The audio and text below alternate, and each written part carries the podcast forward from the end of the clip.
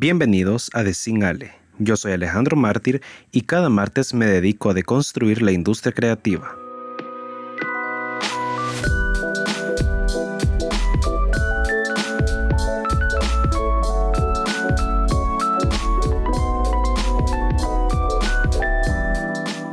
Eh, ¿Qué de nuevo, viejo? Temporada de conejos y un nuevo episodio de este podcast. Vaya, que estos días han sido raros.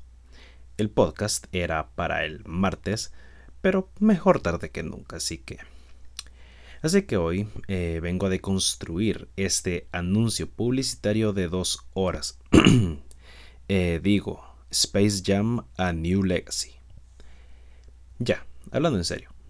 En este episodio tocaré varios puntos, tanto favorables como reprochables, de esta mm, continuación del Space Jam de los 90.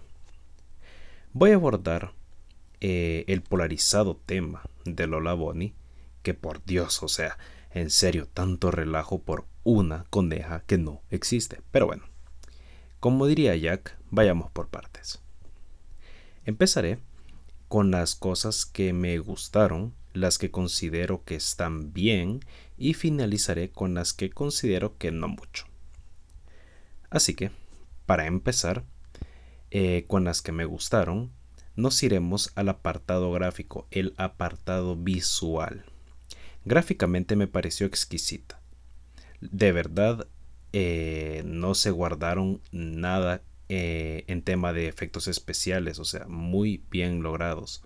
Gráficos consistentes y bien integrados con las tomas live action de Lebron, por ejemplo, y de otras escenas donde se incorpora el mundo real. Me gustó mucho también el tema sonoro. Por Dios, me gusta cómo se integra la música en ciertas escenas, cómo protagoniza la música más moderna de mi generación, bueno, más o menos de mi generación. Eh, hay bastante trap, bastante rap, anglo, obviamente un poco de trip hop, etc. Así que está bastante bien la banda sonora. Sin duda está dirigida eh, más para los centennials que para nosotros los millennials, aunque la película original fue para nuestra generación. Pero de verdad disfruté mucho del soundtrack y de la película en sí. Pero bien, los personajes un diseño increíble. Tanto la versión caricatura como la versión live action eh, están súper bien logrados y se integran súper bien con el entorno como ya mencionaba hace un momentito. Y hablando de personajes, la cantidad de personajes que aparecen es increíble, o sea, trae muchos, muchos, muchos recuerdos de esas caricaturas que yo veía cuando pues estaba pequeño ya hace un buen par de vueltas al sol. Fue bastante nostálgico. Ahora bien, por su parte, lo que considero de que no mucho. Comenzaré con lo obvio. Y es algo que varios creadores de contenido que yo sigo han mencionado en sus reviews sobre esta película y es el hecho de que es un anuncio publicitario de dos horas.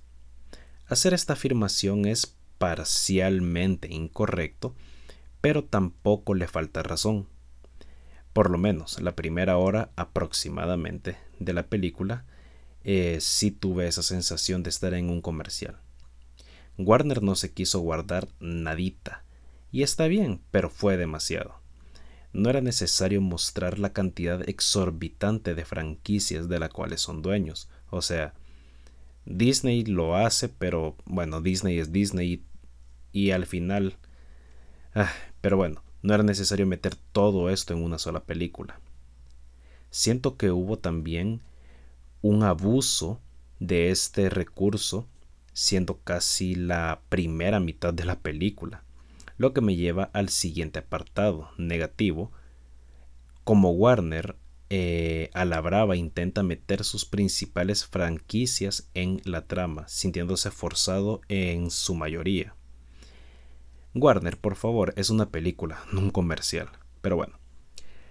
Siempre hablando de la narrativa, es normal que alguien tan top como Lebron se la pase ocupado, pero enfatizar demasiado en que es un padre ausente, aunque está ahí de cuerpo presente, como me gusta decir, de verdad se me hizo muy pesado. Pesado y un recurso que usaron demasiado también es em, casi, o sea, casi que todo el hilo conductor de la narrativa se sostiene entre la crítica y la, negatividad, tanto por parte de Lebron con su hijo, en la relación que tienen padre e hijo, así como el menosprecio hacia los Looney Tunes por parte de Warner. Esa crítica constante también eh, de Warner hacia Warner eh, en, en una película de Warner también se me hizo súper pesado porque enfatizan mucho en las deficiencias y aspectos negativos de la empresa y está bien hacer bromas, un poquito de humor negro sobre ciertos temas negativos eh, de uno mismo o de la empresa, pero ya abusar de eso pues tampoco, o sea, como dije, es una película, no un auto boicot. Otra cosa que me parece excesiva es el abuso del recurso Toon. Ya sabemos que son caricaturas, ya sabemos que son los Looney Tunes, pero abusar de la, de la caricaturización también se vuelve pesado y soso. Como si, como si, como que si no se exagerara todo a niveles absurdos, el humor no puede sostenerse por sí solo. Esa es una de las percepciones que, que recibí. Para finalizar, lo que no me gustó está el hecho de esa amnesia por parte de los Toons, exceptuando, claro, a Lola, que es eh, alguien de quien ya voy a hablar. La amnesia de los Toons en relación al juego, claro.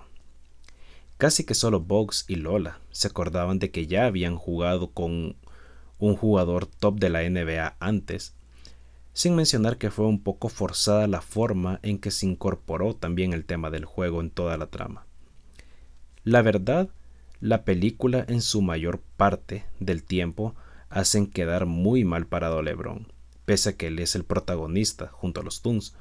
Eh, y bueno, otro aspecto negativo podría ser la falta de profundidad y motivación real del villano, pero ya, suficiente. Y bueno, hasta aquí este episodio, pero no sin antes hablar de Lola Bonnie, que en serio qué drama se armó en todos lados por ella. Todo el mundo se quejó del cambio radical de Lola. Por parte están quienes les parece correcto el cambio debido a la innecesaria sexualización femenina que sufre la Lola de los 90, y por otra parte están a los que no les gustó este cambio porque pues les gustaba más la coneja, con connotaciones sexuales. La verdad, la sexualización de las mujeres en la publicidad y otras industrias es un problema tan viejo como la, como la industria misma, pero que poco a poco eh, en los últimos años se ha ido luchando contra ello, pero bueno, no es tema de este episodio. Además es un tema que debe tomarse con pinzas, así que too much. A ver, razón no les falta a los que están de acuerdo con su rediseño, porque hasta donde yo recuerdo, la Lola anterior tenía lo que se conoce como curvas de infarto, sin mencionar el uniforme diferente al resto del equipo que resalta estos atributos físicos. En A New Legacy, Lola físicamente está correctamente proporcionada de pecho y caderas en relación a Box Bunny. Se ven físicamente similares, lo cual está más que perfecto, o sea, al final ambos son conejos. Así que yo estoy de acuerdo con este rediseño. Para sintetizar, la película tiene muchos aspectos positivos como negativos. La función de entretener la cumple perfectamente, pero personalmente no la considero una digna sucesora de, del Space Jam de los 90. Ojo, que la anterior también cojea bastante. Y bueno, hoy sí, hasta aquí este episodio. Espero les haya gustado y que hayan aprendido algo de todo lo que dije sobre esta secuela del Space Jam de los 90. Hoy no habrán notas del podcast porque no me dio tiempo, así que nos escuchamos el próximo martes en un nuevo episodio. Chao.